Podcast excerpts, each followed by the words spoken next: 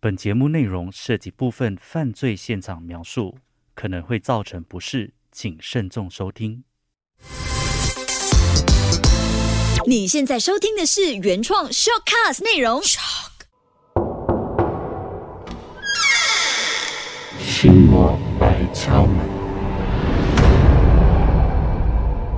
嗨，大家好，我是 Cole。 Hello，大家好，我是 Ken。哎、c o l e 最近的疫情好像一发不可收拾，一直在持续严重下去啊。哎、想问一下你，你打了疫苗吗？还是你接种，或者是你登记了吗？我自己本身是登记了，我知道你已经打了，你对对对那个感受是怎么样？我是第一天去抢，然后给我抢到了，所以五月五号打了第一支，然后现在在等候这呃三个月过后吧，这一个医疗因为说三个月里头就可以接种第二支。 OK 感觉嘛，诶，其实就是我身上是有副作用的，但是一天以内就已经完全消失了。你所谓的副作用就是可能有发烧还是什么之类的吗？，对，身体发嗯热啊，然后诶会增强食欲，增加食欲。对，所以我肚子饿了好久这样。诶， 今天我们这一档节目应该不是在谈疫苗 哦，我相信今天这个故事跟你讲的话，你应该不会有食欲的。真的吗？是。那今天你要分享的那一个案件到底是一个怎么样的案件呢？今天我要分享的这一个案件呢，是发生在一九九三年的这个香港。在香港，那嗯一九九三年，距离现在已经二十八年了。诶，数学真不错啊！嗯，那这个案件其实是在一九九三年七月八日的时候呢哎，就有一对年轻人呢，在这个普道金山郊野公园游玩。嗯哼然后当他们走到这个岸边的时候呢，就发现了一个黑色的这个垃圾袋。黑色的垃圾袋，哎，我已经有不好的预感了啊。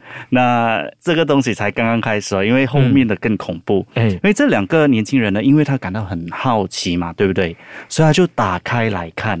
然后这个真的很惊险，哎因为当他们在打开之后呢，他们真的是完全吓呆了。吓到了吗？对，因为这个黑色胶带里面呢，它嗯装着是一对被炸的金黄色的这个肉块，对，等一下，炸的金黄色的肉块，是你脑海里面我只想到的就是一般我们买的那些那个这样的感觉嘛。对，因为因为这些肉块呢，它真的是太大了。嗯然后他们在细看的时候呢，嗯他们发现就是有一些大腿呀、嗯，小腿呀、还有手，于是就立刻报警了。所以看到的肉块是很明显看到是一个大腿，然后小腿跟手的意思嘛。如果这个状况是我面对的话，我应该也会吓死。那所以呢，在这里啊，我奉劝大家，无论在什么时候，如果捡到可疑的物件，先不要打开。真的真的，因为一般上在荒山野岭，你发现了一个黑色的这嗯黑个色垃的纸圾袋。袋的时候，那你打开的时候有一大块的那种炸肉的话，已经是一个很很很奇怪奇的怪一的件事事情，情。对那。可能我们能够联想到的东西，就是可能有的人把这种烧猪类的东西就把它遗弃，对随丢在便丢那丢对弃，但是没有想到他是看到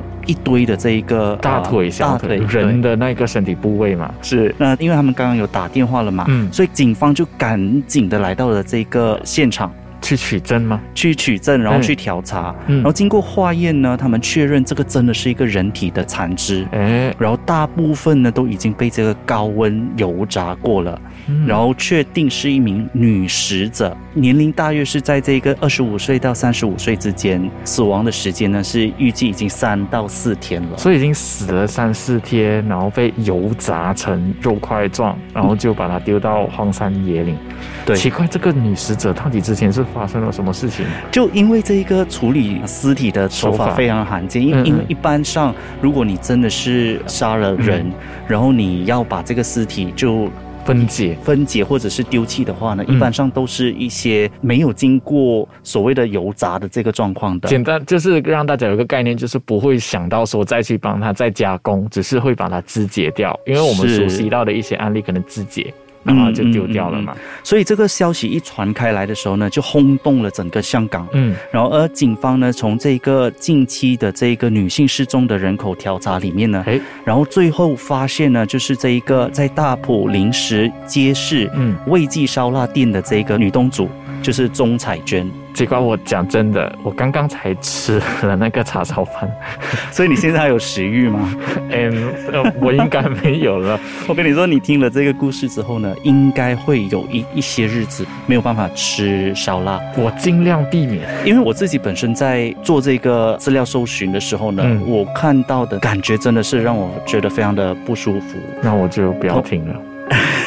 可是不行啊，因为我们的听众要 听。那那之后，这位女使者就是所谓的魏记烧腊店失踪的女东主钟彩娟，嗯嗯她到底发生了什么事？那这之前呢，我们就要说一说这个呃魏记烧腊店。那魏记呢，他在这个大埔呢是非常有名气的。嗯店主是一名三十三岁的男人，就是叫罗福成。那他非常的这个老实忠厚。啊哼，然后他的老婆呢，就是那个女使者钟彩娟钟彩呢娟，对这些街坊啊、邻居啊都非常亲切有礼，所以他们的生意呢都一直非常的好。也因为这样呢，所以他们决定就是在这个宝湖花园附近另外开了一家这个烧腊店，哦，开了分行的意思。开了分行。哎，然后他们就找来了一个非常美貌，然后又会做生意的女生，就是叫钱燕和来管理。 Oh no！当你说漂亮的女生，然后在已经有老板娘的那个餐饮业，嗯聪这明样聪 明。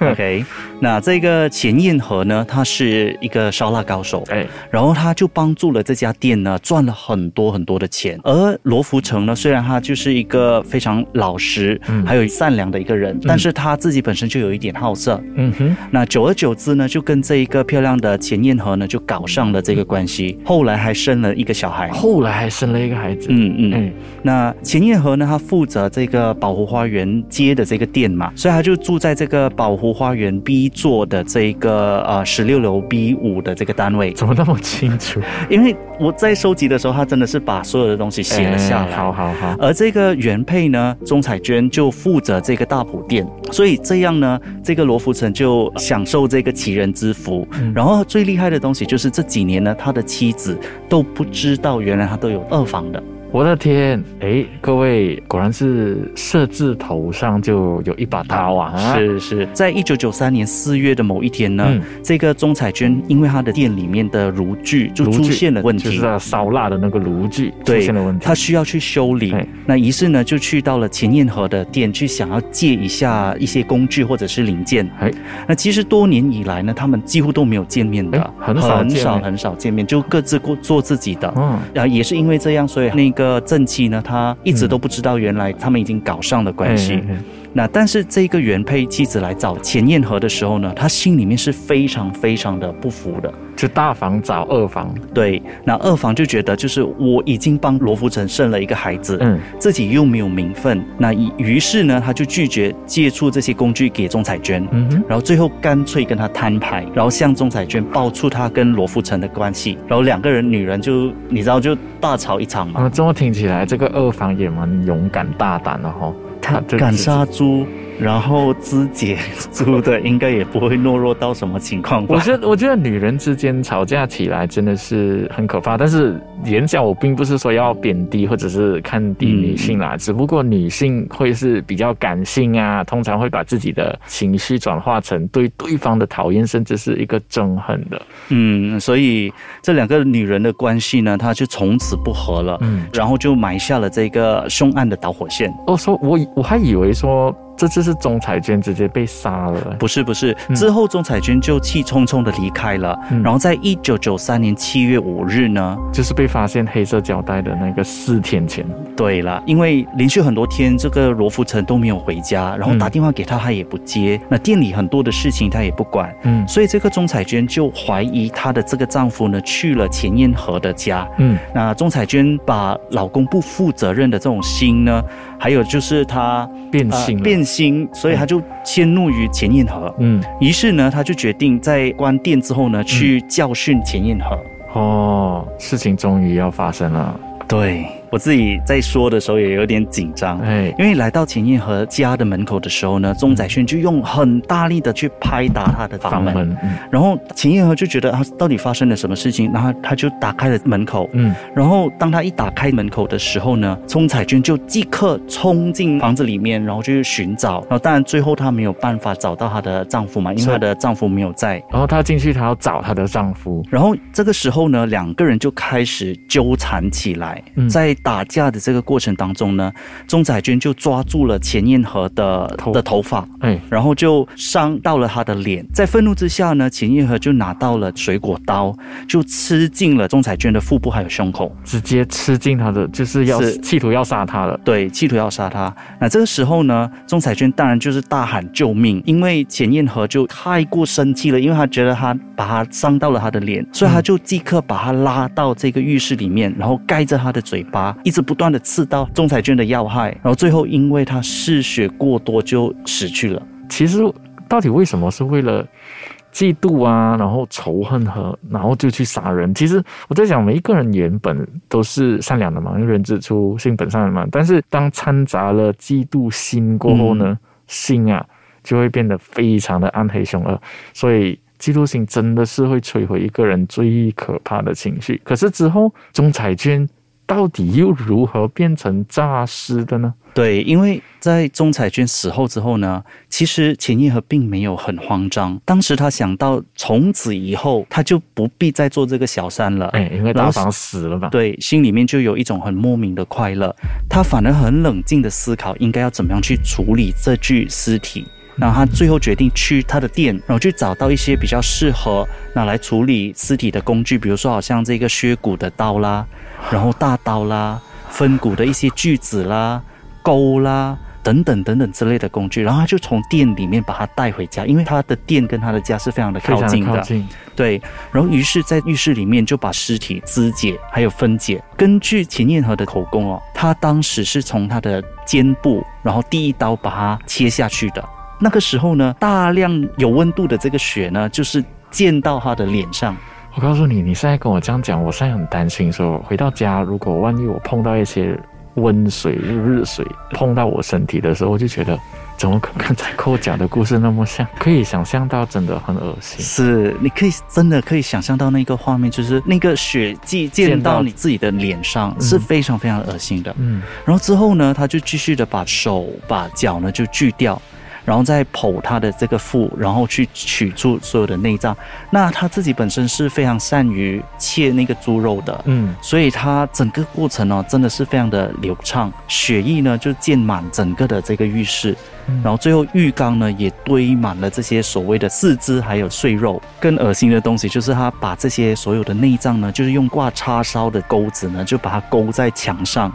这些都已经不算是恐怖了，然后更恐怖的就来了。还有更恐怖的，他刚刚做的东西都已经是非常的恶心了吧？对，所以当他在锯到大腿根部的时候呢，嗯，平躺的钟彩娟哦，她的尸体突然坐了上来，然后眼睛睁开，是非常非常狰狞的。所以当时秦一和呢，他心里面有鬼嘛，嗯因为他杀了人嘛，所以他就把锯子呢。把它扔掉，然后一直大喊，就是说对不起，对不起，我不是有心伤你的，嗯我不是有心杀害你的。然后，但是在等了一会儿之后呢，他就发现这个尸体没有了反应，嗯嗯，那只是坐了起来，所以让钱念和呢，他就更加的生气，因为本来我已经对你有很多的这个怨恨了，突然到现间在你死了，你还要吓我，吓我，所以他就决定把这个尸体翻身，然后放到地板上，然后按住他的这个颈部，然后用锯子呢把他整个头锯开。哇，所以我等一我我这里必须要给大家科普一下，因为收听的朋友可能不理解说为什么啊、嗯大房刀会突然间死了，它会弹上来。其实人死了过后，虽然他的呼吸是停止了。他失去了一般的反射活动，但是肌肉中呢，其实还有一些生物电啊，导致还能自然收缩，嗯，所以就会产生所谓的啊那个扎尸，诈尸的这个现象，吓你突然间嗯弹上来的现象发生。对，那当他肢解完毕了之后，我们就要处理那个尸体嘛，对对不对？那你记得我刚刚说他最擅长什么东西吗？他是烧腊高手，他把他把那个尸体带回店里，是，他就在天亮之前呢，就把这些所有的肉呢分批的运到了宝湖花园的烧腊店。所以因为平时他们都会在凌晨的时候为了准备，所以他就会把这些所谓的猪肉嗯运到店里面，所以即使是遇到人也不会被怀疑的意思了。对，因为他已经习惯了这么做嘛，所有嗯街坊邻居啊等等都已经知道他在这个时候会回去去会做准东西。备因为如果你平时是没有做这件事情的话，可能很容易被人家怀疑。是是，但是现在呢，他就以好像一个我正常去我上正班，常在上班，嗯在做东西的意思了。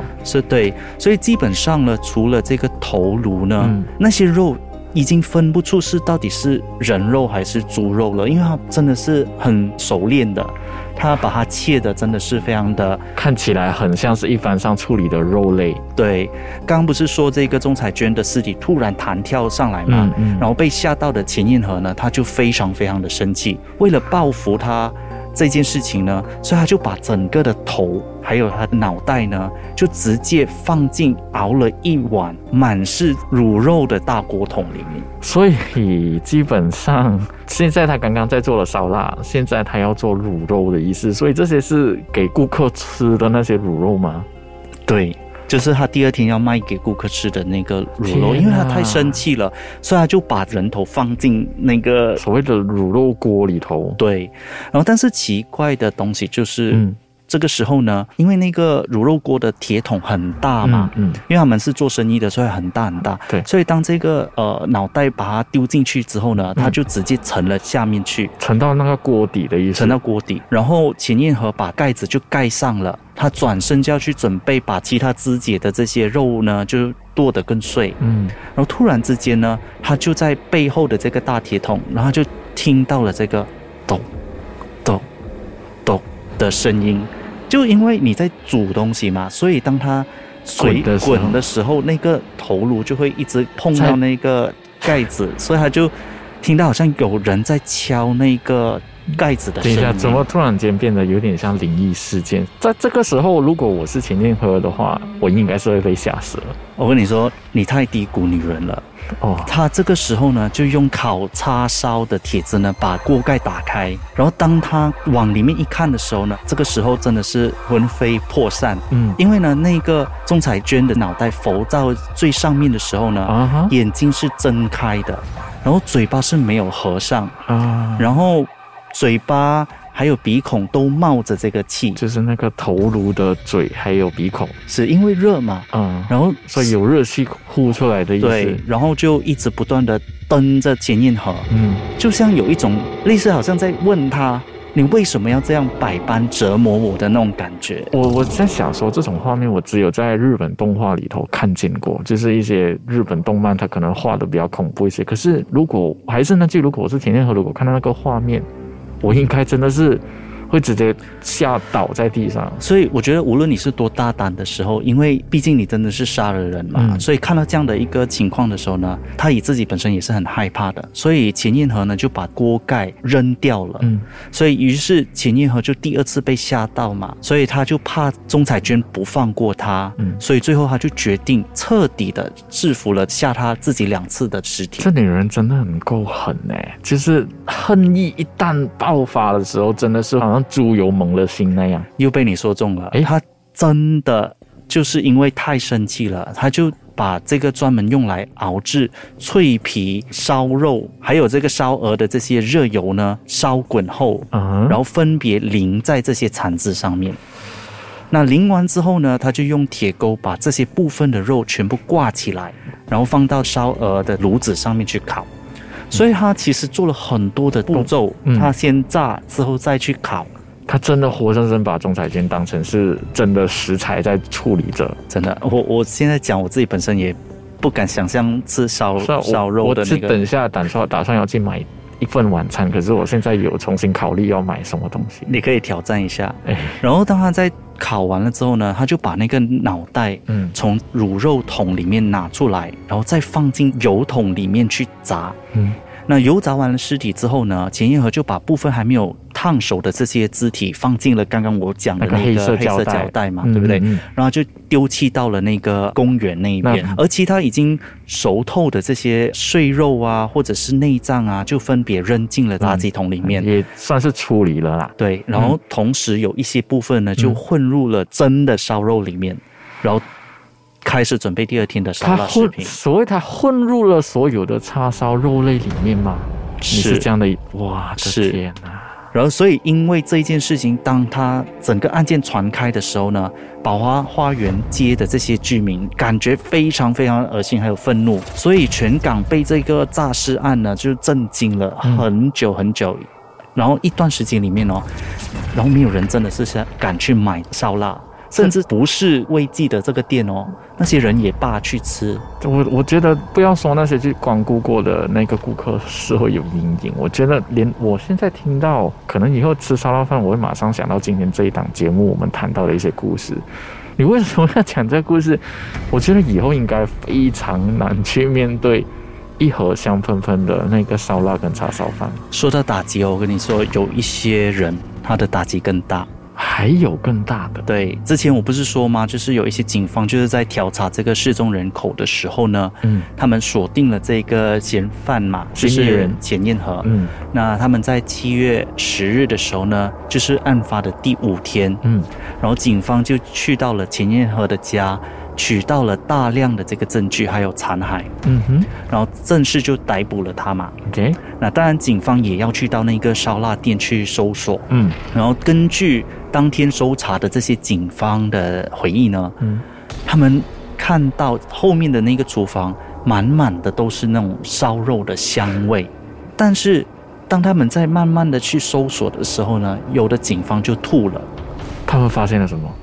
他们就在那个，你记得我刚不是说他们那个乳肉桶吗？嗯，那个大的乳肉桶，嗯对他们就捞出了几根涂过了指甲油的脚趾头。我现在在想象那个画面，我真的没有办法。那除了看到手指头，然后另外一个警方，他们打开这个熬脆皮烧肉的这个油桶的时候呢，嗯，又看到了一生难忘的一幕，那那个头嘛，是，就是一个还带有长发的呼噜骨头，用那种空空的眼神看着他们，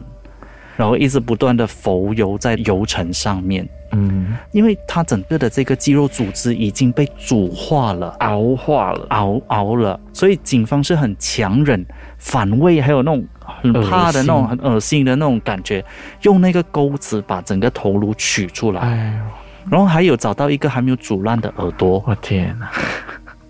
所以放进这个证物袋之后，基本上整个现场的所有警察都已经快要不行了。我我正在想，哦因为警方都是会面对一些这样的一些杀人案件，或者去到一些杀人的情景啊，那些现场啊，这样，我觉得现场虽然嗅不到那个所谓腐烂尸体的味道，虽然换过来引进鼻子里头嗅到的味道是香味，但是我觉得，因为有这种一般上我们嗅到的香味，所以更加会。让别人觉得哇很震撼呢，怎么可能会是这个香味是一个死人的那个味道？对，所以根据当时的这些在场的警察呢，他们说他们至今都不敢再吃烧肉了。嗯，然后后来呢，就是法医他们拼凑这些所有的尸体之后，已经找不到完整的这个哦尸已体。经不完整了。嗯，到底这些尸体的碎肉哦，他们有没有混入到这个叉烧里面被人误食哦？其实真的没有人可以考证得到。对，真的太恶心了。所以可是最后我们回到来钱燕和这个女人嗯，钱燕和到底有没有被判死刑？其实很遗憾的，因为根据法院的证据还有口供呢，嗯，他们最后判决凶手钱彦和是误杀罪名成立，误杀罪名成立，所以最后他只是监禁了六年。才六年，这真的真的很不公平。但话说回来，整件事情的发生是因为嫉妒而引起的嘛？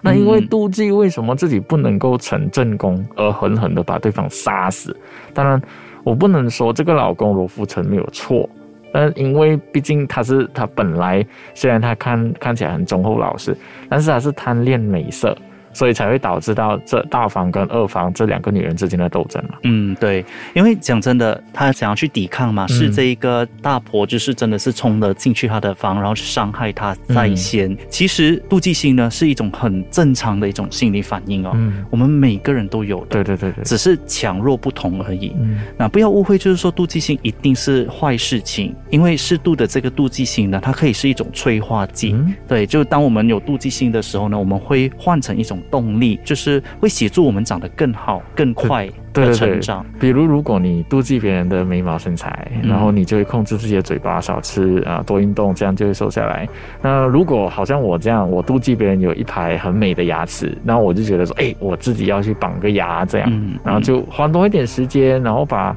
时间跟金钱啊、投资在自己身上去提升自己咯。对，但我不是说你妒忌就是要去杀害别人或者是伤害别人，因为哎这个是我非常非常不鼓励或者是不赞成的一件事。嗯，但是，当我们妒忌发生在这个情感的时候，真的是很容易会引起很多的问题。嗯所以呢，很多人会很少从自己的这一个身上找到问题点，嗯嗯，却往往把自己的不幸呢，就会归咎于给别人，推到别人推到身上别人去，嗯嗯，他就可能就是说，你看，好像这个正房妒忌了这个二房嘛，嗯所以他就把这个老公不回家的责任怪到怪到了这个二二房，房身上，对对对，然后二房呢就觉得就是说，因为我妒忌你竟然可以就是有名分，但是我没有名分，所以我就把你杀了。嗯所以这些所有的东西都是因为妒忌就产生的。嗯那因为我们不愿意去承认，就是别人比我们更优秀，那我们也不想要努力去改变我们自己的命运，所以最后呢，选择就是想尽办法去贬低对方，